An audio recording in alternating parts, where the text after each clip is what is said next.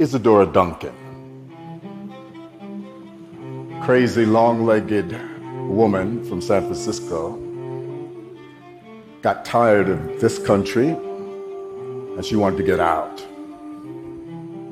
Isadora was famous somewhere around 1908 for putting up a blue curtain. And she would stand with her hands over her solar plexus and she would wait. And she would wait. And then she would move.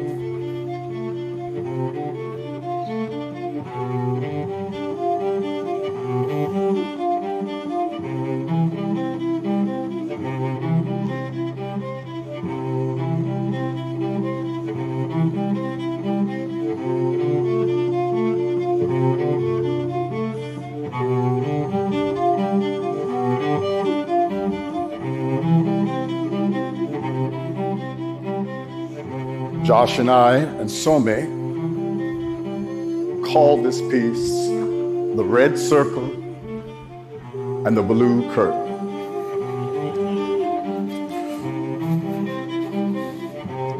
Red Circle, Blue Curtain. But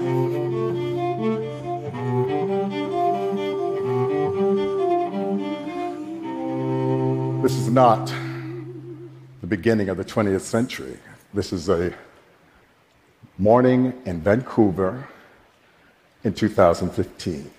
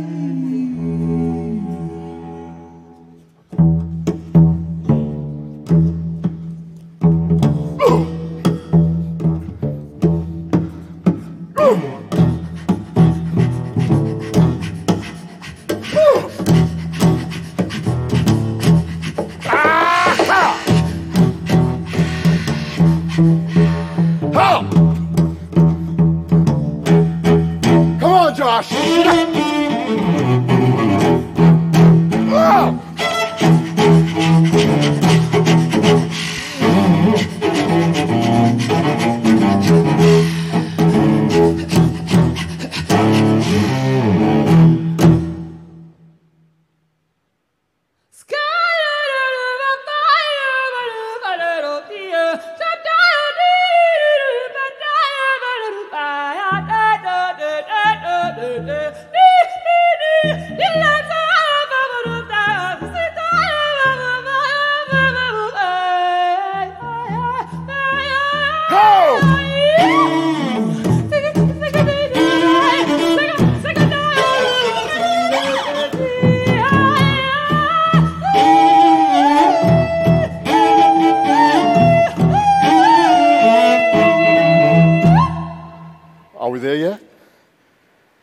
I don't think so.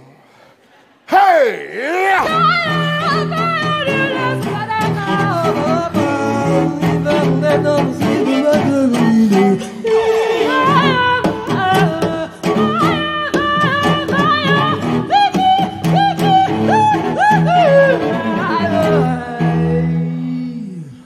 What time is it? Where are we?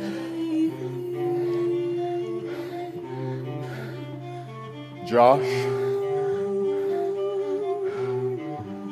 Somi, Bill T, Josh, Somi. Bill T.